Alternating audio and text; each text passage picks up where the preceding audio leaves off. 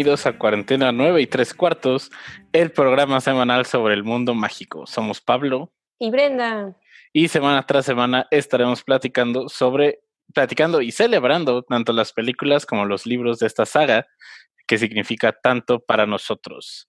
El día de hoy estaremos platicando de la sexta película en la saga de Harry Potter, Harry Potter y el misterio del príncipe. Uy, mucha emoción. Primero, Harry Potter y el misterio del príncipe. Uy, sí, uh, qué emoción. Fue estrenada el 15 de julio de 2009. Fue dirigida por David Yates, el mismo director de Harry Potter y la Orden del Fénix, y recaudó 942 millones de dólares mundiales, convirtiéndose en la segunda, en la, ay, no, no, no, estoy, eh, convirtiéndose en la quinta película más taquillera de la franquicia del mundo mágico. Y en la crítica tiene un 83% de críticas positivas y un 78 sobre 100 en Metacritic. Eh, primero, ¿recuerdas ir a ver Harry Potter y el misterio del príncipe al cine? Sí, y recuerdo que no me gustó. O sea, creo que es de las películas que entré y más me quedé como, ok. Y como en ese tiempo, vuelvo a decir, para los que nos están escuchando por primera vez, no sé, yo he leído los libros muy mal, o sea, yo puedo, me, me autodigo que no, no los he leído. Entonces, cuando yo la fui a ver, digamos que yo fui en blanco, yo fui como cualquier persona no fan de que sí, ya leí los libros bien intensos. Y cuando la fui a ver, me acuerdo que todo el tiempo estaba como que, ¿eh? quién es ella y por qué y, cómo y, mal. Entonces sí, salí muy, muy de que no, no me gustó. ¿Qué está pasando? Tú sí los habías leído, ¿no? sí, sí, los, ya los había leído, me acuerdo todos. Y me acuerdo que cuando salió la película estaba de vacaciones y no la pude ir a ver. Entonces me acuerdo llegar así lo primero de que tengo que ir a ver la película nueva de Harry Potter y salir y como, ay, que... Porque para ese entonces y dar un poco de contexto, la película originalmente estaba estipulada para ser estrenada el 21 de noviembre de 2008. Y aunque ya estaba terminada, fue atrasada al 15 de julio de 2009. En ese entonces, Las Reliquias de la Muerte iba a ser un estreno, una sola película en noviembre de 2010. Fue hasta después que se ve el anuncio de hacerla en dos partes, noviembre de 2010 y julio de 2011, entonces Warner Brothers lo que quería era un último estreno de Harry Potter en el verano. Oh, no sé si tenías conocimiento de esto. No, no, no tenía ni idea. Me acuerdo muy bien, en esos tiempos ya estaba de que en los foros de Harry Latino y eso, los viejos tiempos, y fue toda una campaña de mandar cartas a Warner Brothers. De ¿Neta? Sí. ¡Oh! Hubo, boicots de películas de Warner, hubo cartas a periódicos, hubo, es en serio, todo esto, ve, Huesos se está riendo en los comentarios, pero todo esto es cierto. Yo mandé, o sea, firmé de que antes de que estuviera, existiera change.org y todo eso, había otras plataformas de peticiones de que Warner Brothers no vamos a ir a ver ni una de sus películas eh, por el cambio en Harry Potter. Eh, no es posible que nos estén haciendo esto si la película ya está terminada. Ya no había libros en ese entonces, un año antes ya había salido Las Reliquias de la Muerte. Entonces era lo único que quedaba. Y aparte que la razón fuera, ah, pues es que es para, para tener un último estreno de, de Harry Potter en verano. O sea, todo sí fue, fue algo muy, ve ahí nos dice Reni, sí me acuerdo, sí. O sea, estuvo, estuvo heavy. Yo no ¿Cómo es que yo no estaba enterada? y me acuerdo, hasta me acuerdo que justo después de que lo anunciaron, salió la película de Star Wars, Clone Wars animada, y rompí mi promesa de no ir a ver ninguna película de Warner por ir a ver la de Star Wars. Porque era de Warner, es un lanzamiento de Warner esa película. Así que ahí está la, la sesión de historia de películas de lanzamientos de Harry Potter. Ajá fue, fue algo que dio mucho de qué hablar en ese momento. ¿Y yo dónde estaba? ¿Quién sabe? Yo, miren, aquí lo bonito de este podcast, de esta amistad, de estos lives, es que Machas y yo nos complementamos. Machas es esa persona que sí sabía, que sí leyó, que él estaba al tanto, él tiene los datos, miren, pum. Y yo soy, yo para que para no enteramos de nada, no sabemos nada, no sabemos cosas técnicas. Entonces, es lo bonito. Tienen lo mejor de dos mundos aquí, amigos. No se sientan mal. Exactamente. Yo, para dar un poco de contexto, yo hace más o menos que serán unos unos 15 años ya estaba en foros de Harry Potter, ya estaba leyendo noticias de los estrenos. Me acuerdo todavía leer así en, en, blog, no de que ni siquiera en una página, de que en, blogs de así como los foros viejitos del casting de Vanna Lynch, de Luna Lovegood, todo ese tipo de cosas. Así que ahí había la vida del fandom de Harry Potter va mucho antes de. Uh, me acuerdo cuando estaba MuggleNet empezando. Sí, pero nos complementamos. BlogHogwarts.com, sí. Estaba Harry Latino, estaba de eh, Snitch Seeker. y a ver, estamos platicando de Harry Potter y el misterio del príncipe. Ok, cabe, cabe aclarar, amigos, antes, yo no soy mala fan. Lo que pasa es que en mi casa había una compu y teníamos permiso de estar en esa compu una hora al día. Entonces yo no tenía las libertades de machas de entrar a todos esos foros y enterarme. Entonces fui víctima de unos papás sobreprotectores. Y también un poco de contexto, eres más chica que yo. Un año. Creí que eran dos, sí es cierto. Ah, chingo. Eres del 98. Soy del 96. Sí, yo soy del 97. Ah, entonces no hay tanto tiempo. Ok. Eh, bueno, primero vamos a hablar un poco de qué, qué opinamos de la estética visual de la película, eh, creo que en materia de cinematografía es un buen trabajo, pero y algo de lo que hemos platicado fuera del programa es ese filtro amarillo que tiene la película, que en mi opinión la vuelve monótona, que se refleja no solo en su imagen, sino también en su historia. O sea, la, la, película es una película extremadamente plana, no pasan muchas cosas, no es mucho diálogo. No digo que sea malo, sino que es diferente a lo que estábamos acostumbrados. Sí, yo estoy completamente de acuerdo. Yo creo que, en mi opinión, es la película de Harry Potter menos atractiva visualmente por el efecto que dices, este como que efecto amarillo, gris. Es una película muy oscura, entonces, o sea, puede ser tonto o no, pero siento que sí afecta es el hecho que yo al menos no la puedo ver en luz del día, porque no la voy a ver. O sea, simplemente la puedo poner en la compu o en la tele y no la voy a ver porque está tan oscura y todo el tiempo es así, que la tienes que ver a fuerzas en la noche, sin nada de luz. No, o sea, siento que te arruina mucho la experiencia de verla. Ajá. Y, como tú dices, siento que eso, en lugar de, no sé, hacer la película más atractiva de que, uy, no manches, wow, qué padre, qué interesante, siento que aburre más. O sea, de por sí es una película un poco lenta y un poquito más y más relajada, lo que tú quieras. Agrégale los colores, entonces como que en vez de aportar, cierto que le afecta mucho a la película y Exactamente. te quedas mm, ok. Sí, porque la, la película, o sea, a fin de cuentas, como que no trata de salir como de esa encapsulada, que es un problema de adaptación, de a lo mejor de lo que hablaremos un poco más adelante, que trata de no necesariamente continuar las mismas temáticas con las que tiene el libro, que es algo que creo que la Orden del Fénix hizo muy bien. Sí. Y es una película aquí también en nuestras notas, porque hacemos notas, lo crean. Ah, sí, sí, sí, sí. Eh, es la película, tú dices que es la película más lenta de toda la saga. Yo siento que sí. Ajá, y la que es menos adaptada para los no lectores. También. Y yo creo que es una de las películas que más sufre con los cambios del libro principalmente con la omisión de gran parte de la historia de Voldemort. Y tal como lo platicamos la semana pasada con la Orden del Fénix, y que es algo ya que se vuelve consistente con David Yates, es que es muy difícil imaginar la experiencia como la que tú tuviste de ver la película sin tener la referencia del libro. Sí. Es que... Es como tratar de llenar esos huecos narrativos que de otra forma no podrías hacerlo. Sí, aparte siento que vuelvo a decir, este David Yates le quitó esa experiencia de Harry Potter a todos los que no leyeron el libro, porque dejó de hacer las películas como universales para, para quien quiera que le guste la magia, adelante. Sino siento que fue completamente de, mm, ¿no leíste el libro?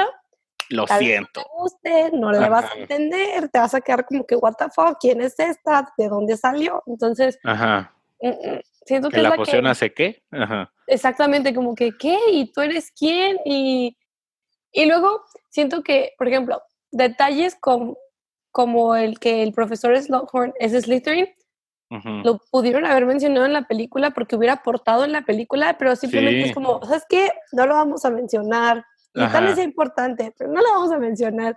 Y te hubiera aclarado mucho porque para alguien no lector que vio la película así, dices, ¿y él por qué es importante? Aparte de Exactamente, esto, pues, es como ajá. que, y tú, por, por- Y- Ajá, y también como en temáticas de la película, o sea, es una película que es más como, inclusive lo dicen en entrevistas, es intentan hacer más como una comedia, una comedia romántica sí, cuando su cuando su origen, o sea, su, su de donde sale toda la película es una historia súper oscura.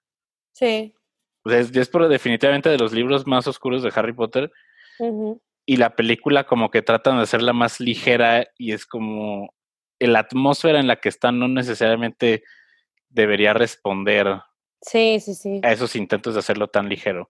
Es que y como la- tú mencionas, que la quieren hacer como comedia romántica y siento que es la peor película para, Para hacer intentar como, ajá, para hacer comedia romántica. la ¿sabes? 4 Como- hubiera funcionado perfectamente. Exactamente, hubiera hecho la 4 y no hay ningún problema, pero esta Ajá. que es la más oscura, la más pesada, la más como "Ugh, esto, y, y lo hicieron tan, tan light, es como, dude, no, Exactamente. esta no era la película para intentar como conectarte Ajá. con los jóvenes, no Innovado- sé. Innovadora. Ándale, buena idea Sí. conectarte con los jóvenes. ¿Verdad? No, Sí. la 4 hubiera sido perfecta, la Ajá. 6 definitivamente un super miss. Y también cómo empezamos la película, eh, los Dursley no aparecen, Harry está en este café eh, como que intenta invitar a salir a una mesera muggle, Ah, sí. después aparece Dumbledore, un inicio un poco extraño, eh, llegan a casa de Slughorn ujú. Y creo que, ah no, y inclusive antes de eso, tú platicabas que es la primera película que inicia o por lo menos tiene un flashback justo al final de la Orden del Fénix. Sí, nunca hemos visto esto porque cada película era un capítulo, digamos. Es, esto pasa, next. O sea, sí hay cosas, Ajá. obviamente, que se vinculan, obvio. Yo, es una saga, vaya. Pero era de que, ok, acaba en el tren o acaba en Hogwarts y la otra Ajá. empieza en con los Dursley. Sí, Pero esta es la primera vez que literal acaba una película y casi, casi inmediata, bueno, pues es que inmediatamente es como si tenemos lo que le sigue y luego, como tú mencionas, de que está muy extraño. A mí se me hace muy incómodo que Harry esté en el café y que invite a la chica y que luego, ajá, no sé, Dumbledore, al ser Dumbledore, que de la nada esté ahí en el metro ajá. mogol con todo lo que está pasando y él, no sé, como Y- siento que es el inicio más incómodo de todas las películas. más estés como, extraño, ajá. Sí, que estés como, no entiendo por qué. Pero a mí me encanta, me gusta mucho la, la toma de Dumbledore abrazando a Harry enfrente de todos los periodistas. Es como que toda esa, todo ese tiempo que estuve ignorando a Harry en la película pasada, que no se le acercara todo eso, como que le trata de dar un cierre de que, ok, no, Harry, ahora tú vas a estar bajo mi tutela, bajo mi supervisión.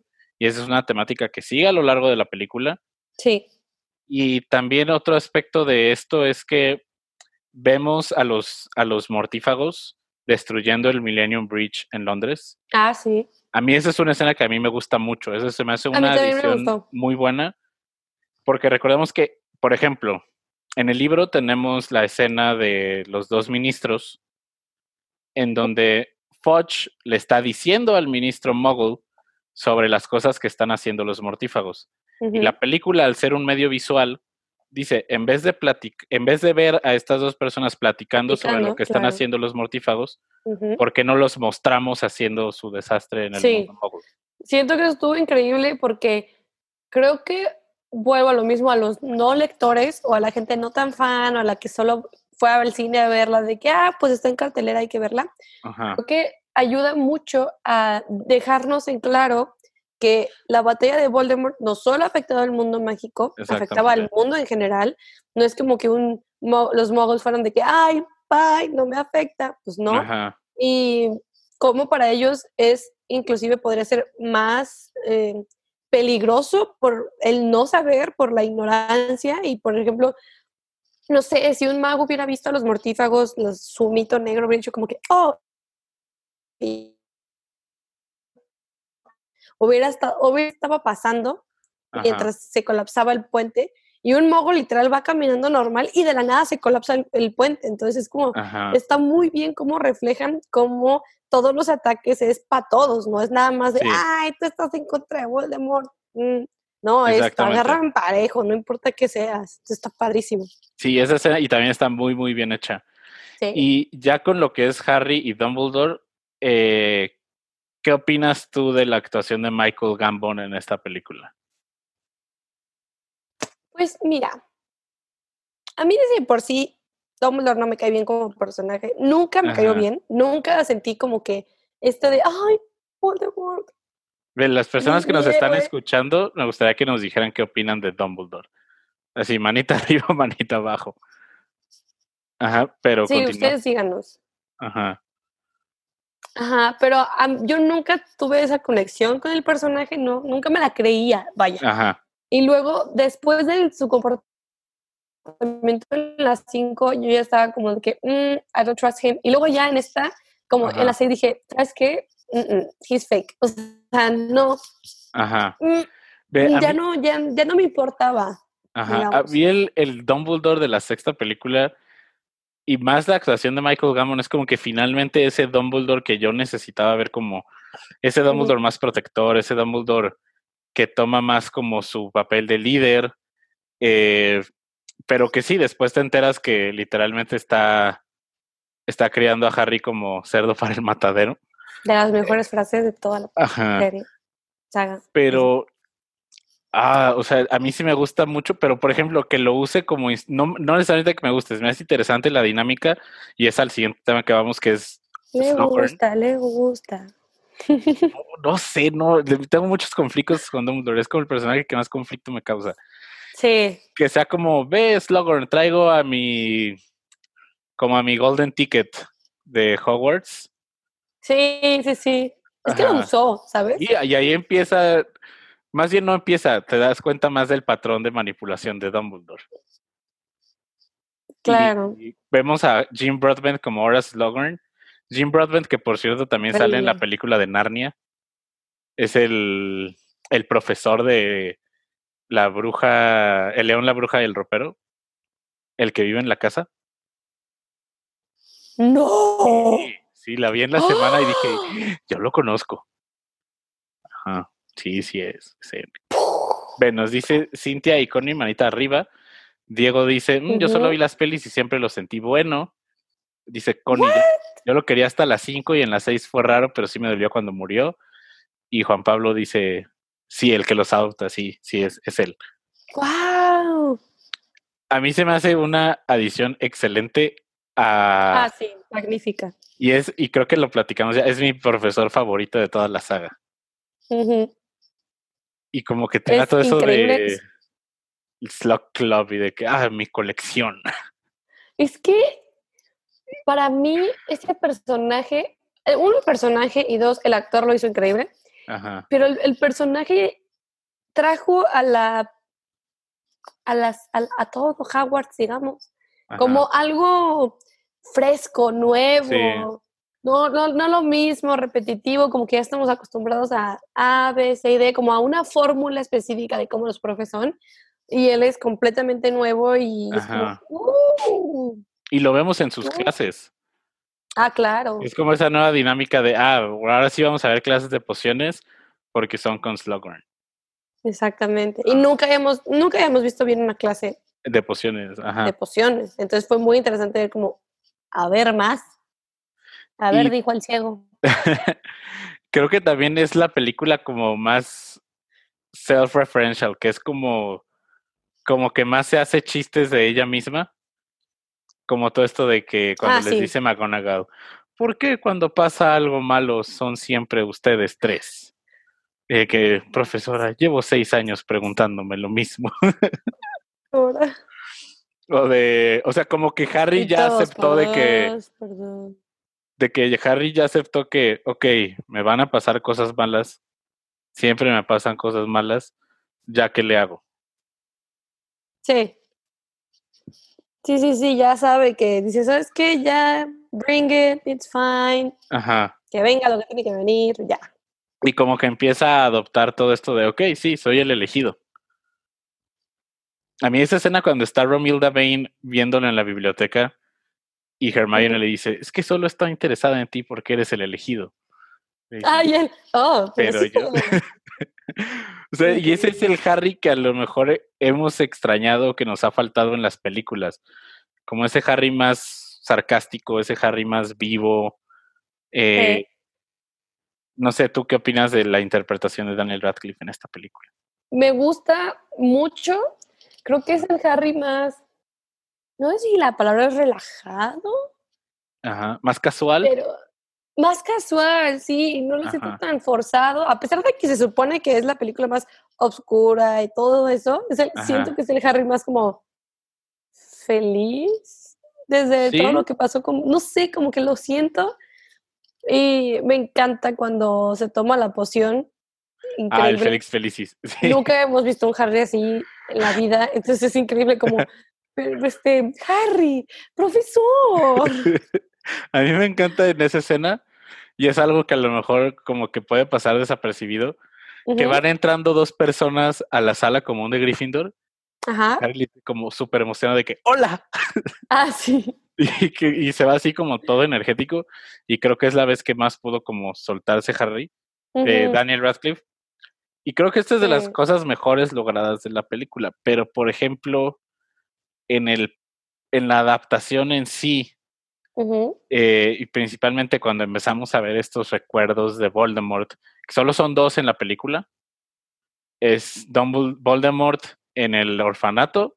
Sí. Por cierto, 11 años después de los crímenes de Grindelwald. Hazme un favor, ¿desde cuándo le llegó el, el, viejo? No sé. Muy, muy estresado el señor Dumbledore, dice Luis Alberto. Mándame saludos, machas. ¿Qué onda, Luis Alberto? Hola, gemelo. Tus fans. Eh, Manchas tiene fans, amigos. Háganle un club de fans. Muy buen amigo, Luis Alberto. Y de la otra es la de las, las la única Slughorn, pues, de cómo le dice de los Horrocruxes. Ah, sí. La que está alterada. Faltó muchísimo ahí y creo que eran cosas, no sé tú qué opinas, que era a lo mejor en vez de pasar tanto tiempo con la comedia romántica y esta dinámica de, de Ron, Lavender, Hermione, Harry, Ginny, ¿por qué no pasar más tiempo desarrollando a Voldemort, quien ni sale en pantalla alguna vez en la película? Sí, no, o sea, siento que completamente de acuerdo, siento que le dieron muchísimo spotlight a este teen drama de, oh my god, sí me gusta, no me gusta, me atrevo, no me atrevo. Y creo que le quitaron mucho protagonismo a Voldemort y vuelvo a lo mismo, alguien no lector o sea, alguien lector es como, ah, les faltó, pero yo ya tengo esa información, no me afecta tanto. Pero alguien no lector le afecta completamente a, a, su realidad y cómo entiende la historia. Y, por ejemplo, no sé, yo que la veo con toda mi familia y no todos los de mi familia han leído los libros, una vez encontré un hilo en Twitter de toda la historia de Voldemort y se las leí y fue como, no manches, no tenía idea y no sé qué o sea, si, si ellos no lo investigan, o sea, si no quieren leer los libros, está bien, pero si no lo investigan, la película no, no cumple su trabajo de informarle al, al que la está viendo, pues todo lo que está pasando y todas las herramientas, digamos, todas las piezas del rompecabezas que necesita para entender Harry Potter. y es... Eh, ¿what? Ajá, y, y, y, o sea, y pensándolo ahorita, creo que no hay un momento en todas las películas en que sepas que Voldemort es mestizo. Nada, nunca. O sea, que se va para Muggle. No. Eh, ah, bueno, en la cámara secreta lo dice Tom Riddle, ahorita que me estoy acordando. Pero lo hizo súper rápido. Ajá, súper casual. Pero no entendemos ni la crisis de su mamá, ni lo de que enamoró al papá con el No entiendes nada. de amor. Ajá. No entiendes Es algo súper importante. Claro, porque lo mencionan en la... Eh, o sea, lo peor es que lo vemos con Ron, lo vemos en la, en la clase que las niñas están de que oliendo el de este. ¿Qué les costaba también? Y hubiera hecho sentido, o sea, hubiera sido. Claro, lo hubiera dicho, güey, claro, me lo dijeron aquí, me lo están diciendo ahorita, clic. Eh, no sé si quieres leer esa, esa pregunta de Connie. Oigan, duda de la película. ¿Quién es RAB? Es Regulus Argelius Black. Es el hermano de Sirius. Que tampoco nunca lo vemos bien. Sale una, foto y ya. Ajá, como que medio lo menciona este. Eh, o sea, como que lo menciona Slughorn así casualmente. Casi no te escuché, ¿qué? Que lo mencionan súper rápido. Ah, sí. Sí, como que la película había salido un año después del séptimo libro. Sí. Y decían los productores, estamos tomando en cuenta el séptimo libro para hacer esta película. No sé en qué mundo estaban, que hay cosas que sí son muy disonantes. Sí. Eh, pero sí, o sea, son esos algunos de esos detallitos de la película eh, ¿qué otras cosas en cosa de, qué otras cosas en materia de adaptación? Cosas que te hayan gustado, cambios de la película que te hayan gustado. Yo tengo uno muy notorio. ¿Cuál? Eh, que no haya una batalla en Hogwarts al final, como la hay en el libro, se me hizo una excelente decisión, porque sí creo que hubiera sido repetitivo del sexto libro al, de la sexta ah, a la séptima. Eh, entonces creo que sí está bien estructurado eso de que entren los mortífagos sean más discretos que en el libro. Eh, la escena de Bellatrix en el comedor se me hace increíble. Ah, está padrísimo. Sí, esa a mí se me hace una, una, muy buena adición. sí, esa va a ser mi respuesta. Está increíble eso. Sí, a, mí se me hizo una muy buena idea de que solo, y, y como que era parte de la temática de vamos a usar este armario, creo que evanescente, ¿cómo se llama? Ajá, evanescente. Que es algo muy discreto, muy sutil, y también es una película sutil. Y sí. que sea, ok, solo vamos a entrar, vamos a matar a Dumbledore y nos vamos a ir. Que Bellatrix se vuelva loca y que me Ya es súper. De Hagrid. Ajá. Pero, por ejemplo, en cosas que añaden, está la escena de la destrucción de la madriguera. ¿Tú qué opinas de ella? Híjole, creo que eso se me hizo wow y muy necesario. O sea, está horrible. Yo, yo lloré. Cuando estaban destruyendo, yo lloré. Estaba de que no, no puede ser.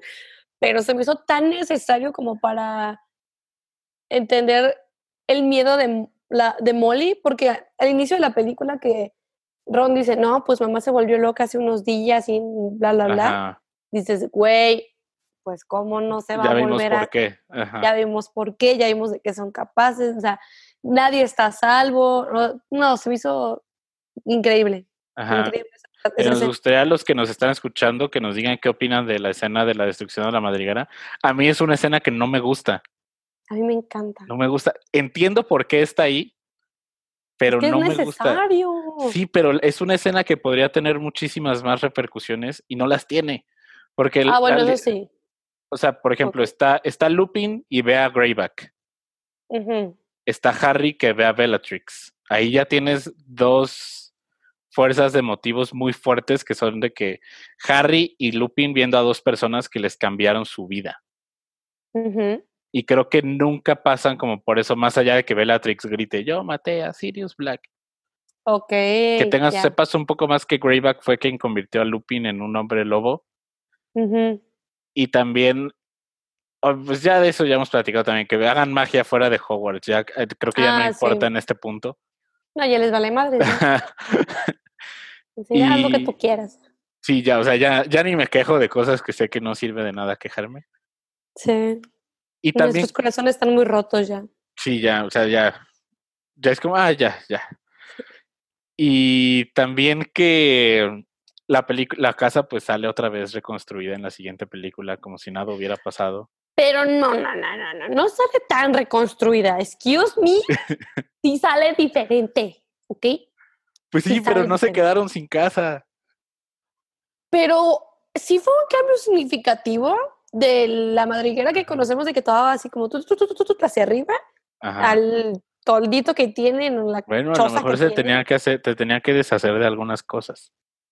Pero sí cambia, sí cambia. Y también es como una escena necesaria como para tratar de darle esos como beats a la película de que no se vuelva tan monótona. Y hablando de cosas monótonas, creo que este es un tema que se ha estado esperando. La relación de Harry y Ginny en pantalla. Porquería. Oh, Dios. La detesto. Mira, yo voy a empezar a hablar porque puedo. Mira, argumento número uno. en la película 5, y volvemos a lo mismo, estamos viendo más que nada analizando las películas, no los libros, sabemos por eso, los libros hay detalles y todo eso. La relación en pantalla. Ajá, cabe de aclarar, amigos. Luego no nos, vengan de que, ay, es que no, no, no, pantalla. En la película 5, Harry se muere y babea por la pinche Chochan, ¿no? O sea, es como, es que es perfecta, es que vea, es que, o sea, we get it, fine, es el amor de tu vida, ok. Y sin más ni más, en la película, sin ningún momento, o sea, luego, luego Harry se enamora de la pinche mesera y dices como que, ok, Harry Don Juan, Ah, que es uno de los problemas de esa escena, ajá. Sí, totalmente. Es como que, ok, como que ya no ¿De cuándo acá Harry es tan como coqueto? Exactamente. O sea, Harry, o sea, podemos recordar que el personaje de Harry no pudo ni sonreírle a Cho Chang en la 4 porque escupió todo su jugo. O sea, a ese nivel de incómodo es Harry, no es un Don Juan de, ah, sí, me la lick, ¿sabes? Ajá. Y luego, entonces, se enamoró de la Cho Chang y luego se enamoró de la mesera y luego se enamora de la nada de Ginny. O sea, lo que más se me hace incómodo y tonto es como, ¿cómo de que estás enamorado de Tlacho Chang? Invitas a salir a la mesera, llegas a la madriguera, ves a Ginny en la ventana y es como, ¿really? ¿Really? No, no hay, no hay argumento, no hay razón, no hay, no hay nada que sustente cómo Harry pasó de un crush a otro y de, y de, y de luego Ginny sea el amor de su vida y va a ver ahora por ella. O sea, Ajá. no, y, y la película lo hace ver como si lo único que cataliza eso es que Ginny ande con Dean Thomas. Ay, sí. es como, como la única motivación que parece haber ahí detrás. Eh, y sus interacciones en pantalla son súper incómodas. Son súper incómodas. Esos silencios que hay, esos momentos vacíos, hasta la música. Le podrías poner grillitos atrás y creo que le da un poco más de emoción. Sí, no, totalmente. O sea, creo que ahí es un pésimo trabajo de dirección con los actores porque, o sea, yo entiendo, o sea, no, yo no soy actriz, ¿verdad? Pero yo me he trabajado con actores. Ajá, yo he trabajado con actores y no todos los actores se caen bien y no todos los actores tienen química y se entiende, pero tú como director tienes que hacer que haya química, o sea, que la fijan. Digo, son actores, tienen que fingir Exactamente. tienen química. Y siento que el director, no sé si él cree que así son los crushes, no, sé, no sé las experiencias del director, pero es súper incómodo todo, cómo se ven, cómo, cómo, lo besa, ay, ah, ah. no, es como... Se supone que es el amor de tu vida. Ah, no, no puedo, no puedo. Y, o sea, y que sea esta, los pais, la escena de los pais en Navidad. Ay, sí. Que le da de comer, o después cuando le amarra la agujeta. Vuelvo a lo mismo, ya lo había comentado. Amigos, yo no llevo un año con mi novio y no me apetece darle de, así de comer, así como, ah, sí, toma. No, y no me apetece amarrarle los. Ay, sí, mi amor, permíteme. No, no, y si alguien lo hace, please explain why. A menos que estén casados, no puedo solventar eso. No. Y también es un problema de que, que Ginny, que ha venido arrastrando desde otras películas, o sea, que no tenga esa fuerza en pantalla. Sí. Que, y no es un problema de Bonnie Wright, de la actriz, que, insisto, o sea, hace un buen trabajo con lo que le dan, pero, exactamente con lo que le dan, o sea, la pobre tampoco puede hacer un pastel con migajas, estamos de acuerdo. Exactamente, ajá. Y es como, ah, no, esas escenas de verdad sí son súper, súper incómodas. Eh, Ve, nos dice, dice con la Chochank. Gracias. Eh, Diego dice, sí es cierto, todo eso estuvo incómodo. Y también dice, platiquen de las diferencias de esta relación entre el libro y la película. Pues es que, para empezar, en mi opinión, algo fundamental, en los libros, Ginny tiene personalidad. Exactamente. Y vemos los, los, todos los matices que tiene el personaje y la conocemos más y conocemos que, por ejemplo, tiene habilidades para el Quidditch y que es muy, es una hechicera pues dotada y lo que tú quieras. Y en el libro es como, soy la hermana de Ron. Y, eso la, define. Esposa, eso define. Soy la hermana de Ron, salí con Dean y ahora me gusta Harry. That's it. Ajá. ese es todo mi personaje. ¿Y cómo vas a ¿cómo vas a interactuar y, cómo vas a empatizar con un personaje que no tiene personalidad? Literal, no tiene. Exactamente. No, tiene angustias, no, no, tiene nada más que Harry y ya. Ajá. Entonces, no. O sea, por ejemplo, en, y totalmente de acuerdo. Y si estamos yendo a los libros, nos pregunto, digo, que, que lo, y complacemos a nuestra audiencia. Nuestra audiencia. ¿Qué cosa creo que no escuché? Que sí, que nosotros ah. hacemos lo que la audiencia nos pida. Exactamente. Eh, o sea, en el libro es un personaje muchísimo más estructurado. eh, creo que sale con más personas en el libro, originalmente me acuerdo. Aparte de Dean. 5 sale con Miller o Mick, un, un, chavo. Ah, ¿con quién? Ajá, con alguien, o sea, como que tiene más, una construcción más constante en los libros. Claro. En vez de que en, en las películas de la nada, en las 6 ya va a salir más. Sí, aparte, como tú bien dices, no la habíamos visto realmente a partir desde la 2. O sea, genuinamente no la habíamos visto desde la 2. Y luego de la nada ya la vemos y al parecer ya es importante y ya nos debería importar y... O sea, acuérdate de Ginny en, el, en la 4. ¿De qué te acuerdas de Ginny en la cuarta película? Yo tengo una imagen muy marcada de Ginny en la cuarta película. No manches bailando con Neville, con el vestido horrible, el vestido como verde con rosa. Yo a decir de que cuando están en el bosque y se encuentran con Cedric Diggory y voltea a ver a Hermione y ¡ay, guau! Y ya. sí. ¡Wow! O sea, ¿ves cómo nos acordamos de Ginny? we don't, we really don't. Y es porque, la verdad, hicieron una pésima adaptación del personaje en las películas. O sea, no, no le hicieron justicia. O sea, creo que Harry tiene más química con Luna en, pantalla, en pantalla, con Luna que con Ginny. Y, y, muy buena idea porque casi no platicamos del Slug Club. Vemos el Slug Club dos veces en la, en la película. Ah, es uno de los elementos que más me gustan de esta película. Sí. Como esta idea de Slughorn de que coleccionando alumnos y tratando de tener como es que él es el editor del profeta y siempre acepta mi lechuza con mi opinión. Ella es capitana de las creo que es sí. Harpies. Sí. Y, y, que ahora tengamos esta, esta cena del Slug Club primero, que es como el primer filtro del Slug Club, a ver quiénes entran. a mí sí me gusta mucho esa parte cuando Harry se levanta cuando llega. Ah, y a mí también. Me encanta, me encanta, porque es lo que hemos dicho en todas las, pues, las películas, es que Harry es muy noble, Harry es muy inocente, Harry tiene valores de a la antigüita, digamos, y el hecho que se haya parado, así como, y, sin pensarlo, y no por ser Ginny necesariamente, sino porque por caballero es como, Ajá, wow. Ah, sí. Luego Hermione, a Harry le gustó el postre, pelada está.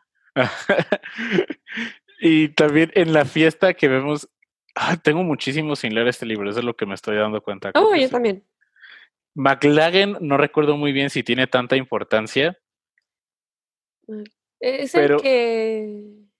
McLagan, el que. Ah, eh, no, no, no. Ese es el que su tío es el que inventó la poción Matalobos. McLagan es el otro que compite en contra de Ron por ser guardián de Quidditch. Ah, ya, sí. Y que vomita en Snape. Esa escena a mí se me hace genial que le añadieran y que le dijera a Harry de que, ¿qué estoy comiendo? Y que le dijera, Dragon Balls. Ajá, y él está buenísimo, buenísimo, buenísimo. Y, y, y, hablando de Luna, ahí es cuando Harry lleva a Luna. Y por momentos yo pensaba de que, wow, Harry y Luna. Yo que iban a quedar juntos. Yo también lo creí en los libros, ¿eh? cuando los estaba leyendo. No me hubiera sorprendido. No, y vuelvo a decir, ¿por qué? Porque si hay un buen trabajo de dirección con Luna y con Harry, si se entiende, si o sea, aunque no interactúen tanto, aunque no estén las horas de, ay, sí, platicando y no veamos un montaje de ellos en las estaciones abrazándose, ¿sabes? No tenemos eso, pero como ellos interactúan, dices, mm, ok, there's something there. Y con Ginny nada más es como, ¿quién eres? Ajá. Why, why are you even here? Como por. Ya, hablando de, de relaciones, tú, por ejemplo, está Jessie Cave como Lavender Brown. Ese meme que nos mandaron el otro día de cómo cambió Lavender Brown de una película a otra. 10 de 10, 10 de 10. Eh, ¿Tú qué opinas de, de la relación Ron y, y, Ron y Lavender en, en las películas? Mm, vuelvo a lo mismo, como, o sea, sabemos que el personaje de Lavender ya estaba desde la 2, sin embargo, este, lo mismo, no le dieron ni protagonismo ni nada, o sea, realmente yo no había captado, por solo por ver las películas, yo no había captado que ella era una de Gryffindor, ¿sabes? O sea, para mí era una X, entonces que la nada la metieran y que tuviera un romance con Ron. Si, si ya hubiéramos tenido un previo mínimo de su nombre en alguna de las películas, hubiera hecho de que, oh, uh, mira nada más, pero como para mí es un personaje extra que lo agregan y ya, mm, hasta se me hace como de que por, incómodo, de exagerado, no sé, como que no me encanta, no me fascina, y luego pues la morra lo hace muy bien de ser súper clingy y desesperante. Entonces si te llegas a decir como, güey, mm, ya, ya, vete, ya corten, ya. Y cuando pasa lo de Ron que está dormido, dice Hermione, y dices como que sí, ya, por favor, ya vete, ya. Por favor, todo el mundo a mí me encanta cómo logran llevar la relación de Ron y Lavender a pantalla. Porque a fin de cuentas, sí, sí, nos estamos quejando de que es una película que se concentra en las relaciones, pero pues sí, es de lo que la película se trata y a fin de cuentas es de lo que, de lo que vamos a hablar porque es de lo que la película predomina. Sí. Ese, no me acuerdo si estaba en el libro, creo que no, pero esa parte en que Lavender llega y la hace ¡ah! en la ventana del expreso de Hogwarts se me hizo una tan buena idea que Hermione lo viera así como que, lo del collar, que me acuerdo que sí estaba en el libro, que, que, lo hacen muy sutil en la película, pero, o que le diga Won Won. Ay, no, pinche desesperante. Oye, y lo logran, lo logran muy bien. Y es que logran el cometido, que es que sea como cringe. Sí, y sí lo es. Pero vuelvo a lo mismo, me da más cringe Ginny y Harry. Sorry. ¿Sabes qué no me da cringe en la película? ¿Qué no te da cringe? La historia de Draco. Uf. Ajá. Creo que es algo que hacen muy bien en la película. Muy bien. Hay, hay partes, hay que poner atención, porque no es tan fácil verlo, en que hay, hay encuadres en que ves a Harry y se ve, se ve Draco escondido, Sí. Draco a los lados, ya sea sentado en una pared o en una mesa. Y ves que es la primera película que en realidad humaniza al personaje de Draco Malfoy. Claro, porque para nosotros antes era muy fácil verlo y decir, ay, es que es malo por ser malo y todo, y es blanco, y, o sea, la vida es blanco y negro, ya, y se nos hace muy fácil encasillarlo y juzgarlo. Pero en esta película como tú dices, lo humanizan, le dan todas todos los tonos de grises, cómo él no lo quiere hacer, pero tiene que cumplir con esto y cumplir con lo otro, y cómo, vuelvo a lo mismo, era un niño. Ajá, 16, años. O sea, ¿cómo que esperas de un niño de 16 años? Entonces, como que quieras o no, es la primera vez que en las películas podemos sentir empatía, inclusive por Draco es como, híjole, qué mala onda, que, o sea, logramos decir, no, no, su papá está en la cárcel, lo acaban de hacer un mortífago y encima le dan la tarea de matar a Dumbledore. O sea, a, a un niño de 16 años. Y él realmente jamás convencido de ser, o sea, mortífago, o sea, él no, él no, él siempre estuvo bajo las influencias de su papá, o sea, mi papá es así, pues yo soy así, pero no es como que él en su corazón, o como lo quieras ver, diga, sí, tengo un odio por Dumbledore y tengo una fascinación por Voldemort. Nunca. Entonces él era una víctima y era como, ah, ok, tengo que seguir con lo que mi papá me dijo y lo que se me enseñó, pero no quiero. Entonces, muy interesante, muy interesante toda la historia de Draco. Es lo más rescatable. Sí. Mientras vamos a nuestro siguiente tema, quiero que, nos digan las personas que nos están escuchando cuál es su parte favorita de esta película, de Harry Potter y el misterio del príncipe. Por cierto, me hubiera gustado más Harry Potter y el príncipe mestizo como nombre en español. Yo, yo siempre creí que era eso. Genuinamente siempre lo creí. Y, y hoy que me estaba, dije, ay, pues voy a ponerme a investigar tantito que lo escribí, me corrigió y yo de, ah. Sí, y creo, y, o sea, pues ahora sí que es una cuestión de marketing de que se escucha a lo mejor, yo pensando como, como líder de estudio, ¿no? De que suena más intrigante de que Harry Potter y el misterio del príncipe a Harry Potter y el príncipe mestizo. O sea, como que suena más mm. vendible, por así decirlo, en una campaña de marketing. Sí. Eh, mm. ¿Qué más? Este, ah, se me fue algo de. Ah, el príncipe mestizo. Que a mí me encanta la escena de Harry en la clase de pociones, que pasa muchas veces en el libro, pero esa en que está haciendo la poción de los muertos vivientes con la ayuda de, este libro. ¿Qué, ¿Qué opinas tú de esa escena? Me gusta mucho y más por la dualidad que nos presenta de Hermione, que quiere seguir la receta fuerza. Ah, sí, es que es un, está muy bien su personaje. Es increíble y creo que nunca habíamos visto, es nuestra primera vez viendo a Hermione sufrir y no siendo perfecta en todo. Exactamente. Y más la, terquedad de Hermione, donde no, el libro dice esto y se tiene que hacer esto. Ajá. es toda esa parte me encanta, me encanta. Dice, dice específicamente que lo cortes, no que lo aplastes. Ajá. Y el de que, no, de verdad, pero te va a ayudar. Y esta vieja, me vale tres kilos de cacahuates. Aquí dice que lo corto y, lo voy a cortar. Estaba viendo la película, eh, la, la, vi ayer, y le dice, eso a mí me gusta, que presentan a los aurores en la película, porque después McGonagall le dice, ¿qué? ¿No quieres ser auror, Harry? Como, como haciendo así como un setup de las cosas. Sí. Y que le diga McGonagall a Harry, no, es que sí puedes tomar pociones para ser auror con el profesor Slughorn porque él acepta estudiantes que aunque hayan sacado supera las expectativas. Es como el 9. Eh, y está bien ¿Qué hacen Crab y Goyle en la clase de pociones del profesor Slughorn? ¿Sacaron, supera las expectativas en sus... No, claro que no. ¿Cómo se llaman? ¿Owls? Owls. Ajá. ¿Qué hacen, ¿Qué hacen ahí? Sí, no.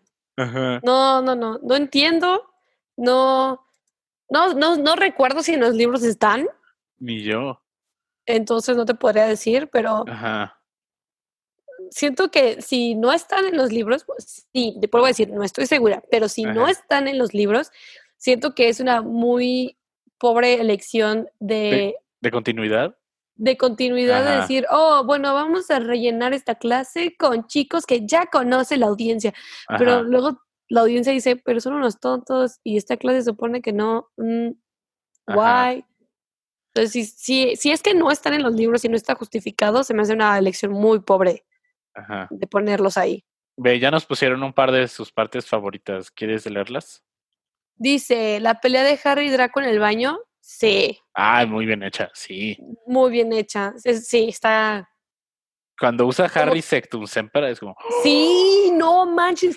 Aparte que está. Y aparte, creo que es la primera vez que vemos a Harry haciendo algo mm, incorrecto, cobarde, que es que se va. Sí. O sea, ahí lo deja. la primera vez. Ajá, ahí lo deja y pudo, se pudo haber muerto y Harry lo deja. Y es la primera vez que vemos como que esa maldad o esa cobardía dentro de Harry, porque Harry, si alguien, si de algo se conoce Harry es de siempre hacer lo correcto.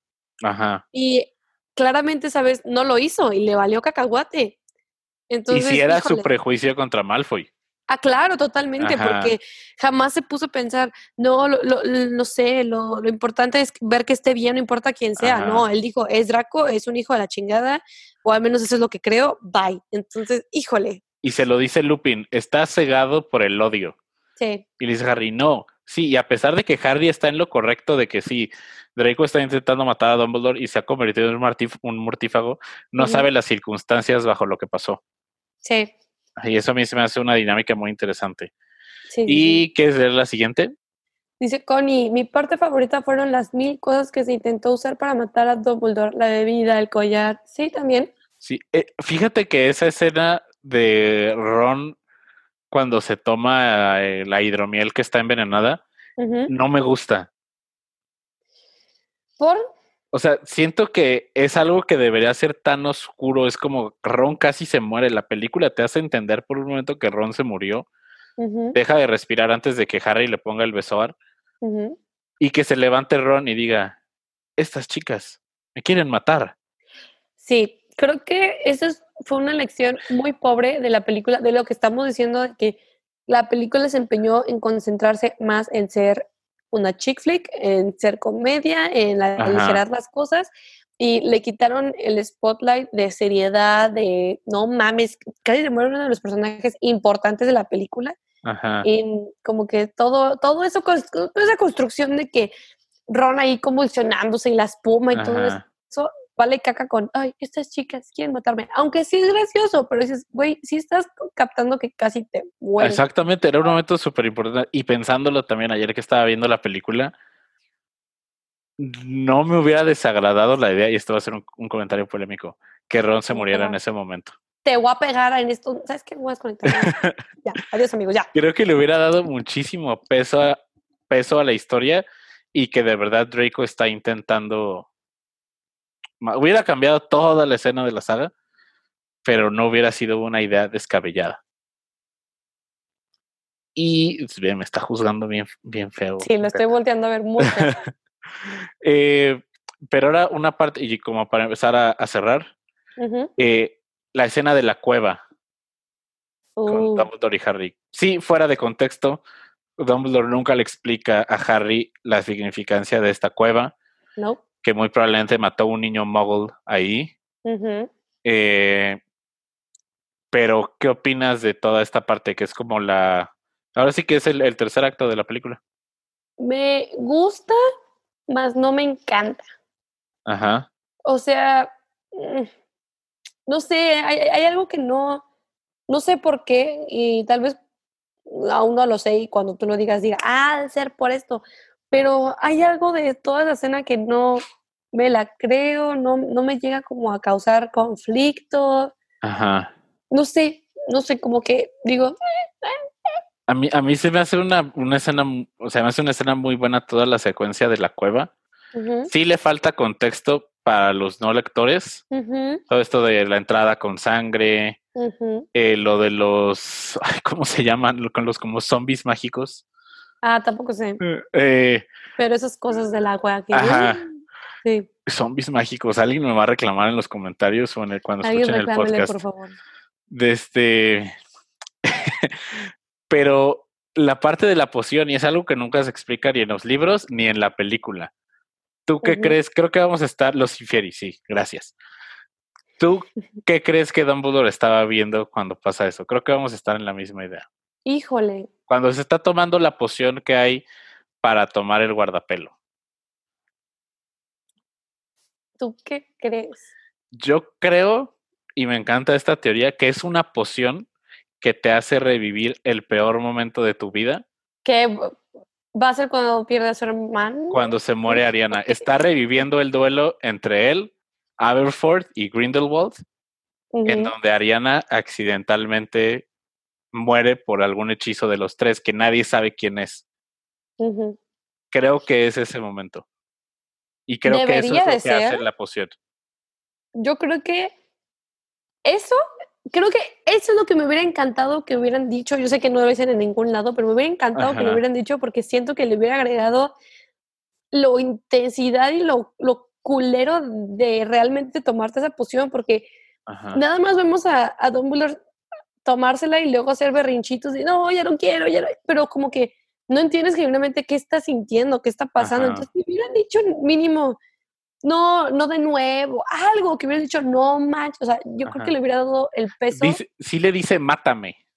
Mátame, pero, pero no entiende si es porque sabe muy fea, si porque le duele, le dio retortijón, no sé, genuinamente no siento que logre tener la seriedad que hubiera tenido con lo que ahorita acabas de decir. Ajá de que algo que nos hubiera dicho que está reviviendo el duelo de Ariana, híjole, eso hubiera estado de que... Ajá, y es, creo que es algo que espero veamos en las películas de Animales Fantásticos, ese duelo. Ve algunos comentarios, nos dice Elisa, ¿han visto la parodia de Harry Potter as a teen comedy? No, no la he visto, la voy a buscar. Creo que es como editada la película un poco diferente. Eh, Connie dice, Ron, no. Eso a mí se me hizo de lo más interesante, la escena de la cueva. Eh, y también dice Elisa, ustedes se ponen bien deep. Da más la idea de que es un dolor físico tipo cruciatus. Sí, también podría ser como un dolor físico. Sí, pero me sigue sin convencer. Porque esa escena es como tan intensa y súper importante que lo hagan y supone, y no, no se supone, es un turning point de, de todo lo que va a pasar de ahora en adelante, porque nos pone lo de los Horcruxes de destruirlo y de la chingada, pero mm, no siento que lo logra como bajar muy bien. Y luego lo peor, que es lo que decíamos al inicio, es que después abren el guardapelo y ven RAB, pero como no le dieron la importancia en la película y como solo lo mencionaron al inicio, acabas, bueno, yo en mi pre... A ver, trata de repetir eso porque creo que no lo agarró el audio. O sea, que siento que como no lo, no lo plasmaron muy bien y no quedó muy claro en la película quién era RAB, ni la importancia, ni nada, sales del cine con una súper incertidumbre de que quién es, por qué es importante, quién te cree, hace cuánto fue, lo destruye. Muchas cosas como que te queda, en vez de quedarte como que no manches, te quedas como, ¿eh? Ajá. ¿Eh? Como inconcluso, como incompleto. Y, mm. Eh, pero, por ejemplo, lo de RAB, me acuerdo que tampoco lo explican en el libro. También yo tuve mucho tiempo la pregunta de quién es RAB. E inclusive en aquellos viejos tiempos leí un libro de que qué pasará en Harry Potter 7, escrito como por un fan. Eh, pero, por ejemplo, en cosas que añadieron, a mí lo de las varitas cuando Dumbledore se muere, a mí se me hizo una excelente idea. No pusieron el funeral, creo que también hubiera estado bastante bien. Hubiera estado bonito. Ajá. Pero creo que lo de las varitas y con el score de Nicholas Hopper ahí uh, es buenísimo, es buenísimo. Creo que eso fue lo que me hizo llorar. Yo no lloré porque se murió Dumbledore, porque vuelvo a decir, yo no tengo una relación con el personaje, pero cuando veo lo de las varitas y la música es como, ¡ay, no! Ahí me llega. Ajá, sí, sí, es muy fuerte esa parte. Sí, por eso, e, y siento que le da un toque increíble. O sea, hace redonda la escena en todos los sentidos de la palabra. Y todavía que le está la marca tenebrosa encima del castillo y que con las luces como que tenga ese efecto de que se disipa, es como, ¡oh! ¡Qué buena de que, güey, el amor y la luz es más importante, chica, tu madre, Sí. Nos quedan dos minutos de live de Instagram. Eh, creo que ya llegamos casi a todos nuestros temas. Mm. ¿Algo más que quieras añadir? O nos despedimos aquí en Instagram y lo terminamos en Zoom, ya quedan como unos cinco minutos. Sí. Amigos de Instagram, nos vemos. Gracias por estarnos escuchando. Y recuerden que todos los jueves se sube la versión podcast de este subprograma Cuarentena 9 y 3 cuartos. Así es, amiguitos. Nos vemos la próxima semana para 7 parte 1. Exactamente. Y ahora sí, hablando de Harry Potter 7, parte 1, que es de lo que estaremos platicando la próxima semana. Eh, ¿Qué es lo que más te emociona de hablar de esta película? Híjole. ¿Qué es como lo que estás esperando? Yo creo que es ver la primera pelea o separación del trío fantástico, increíble que hemos visto en todas las películas, esta amistad inquebrantable. Verla por primera vez como todos los roces que tiene que haber, todos realmente vemos los odios y los disgustos de Hermione y de Ron, porque no los conocíamos, porque habíamos visto a, la verdad creo que habíamos visto a dos amigos muy sumisos ante todo lo que es ser amigo de Harry Potter y creo que por primera vez en la 7 es como, híjole, vemos realmente los true colors, digamos, de cada uno. Ajá. Sí, creo que va a ser de lo más interesante hablar de que también es la primera película que se desarrolla fuera de Hogwarts. Sí, uh, sí. Creo que eso también está padre. Y ahora sí que, pues es, fue un trabajo complicado el elegir exactamente dónde la iban a partir la película. Sí. Creo que eso también es algo de lo que podemos platicar, a lo mejor dónde la pudieron haber partido en lugar de esa escena con la que termina, si fue muy adelante, si fue muy atrás. Y pues de eso vamos a estar platicando la próxima semana. Así es, amigos. Ya cada vez nos acercamos más a acabar las películas. Ajá. A lo mejor nos vamos a tener que regresar a la piedra filosofal por no haber hecho un capítulo oficial de ese. Pero tal vez sí, tal vez podríamos acabar siete parte 1, parte 2, Animales Fantásticos 1, la 2, y ya después la piedra filosofal solo porque no pudimos hacer el podcast de... Ajá, exactamente. Y recuérdanos dónde te, pueden encontrar en redes sociales. A mí en Twitter como Brenda-Gallo A. A mí me pueden encontrar en todas partes como arroba el machas y en elmachas.com. Muy buenas reseñas, amigos. Tiene dos podcasts. Al final se mueren todos. Y Nerd, Nerd Portraits. Nerd Portraits. Ajá. Estoy ah, esperando a ver si puedo entrevistar a alguien de Harry Potter del fandom, algún podcaster o algo así, a ver qué, a ver qué sucede. Ojalá y sí, ah. fingers crossed. Va. Bueno amigos, esto es todo. En cuarentena 9 y 3 cuartos. Adiós. Nos despedimos. Bye.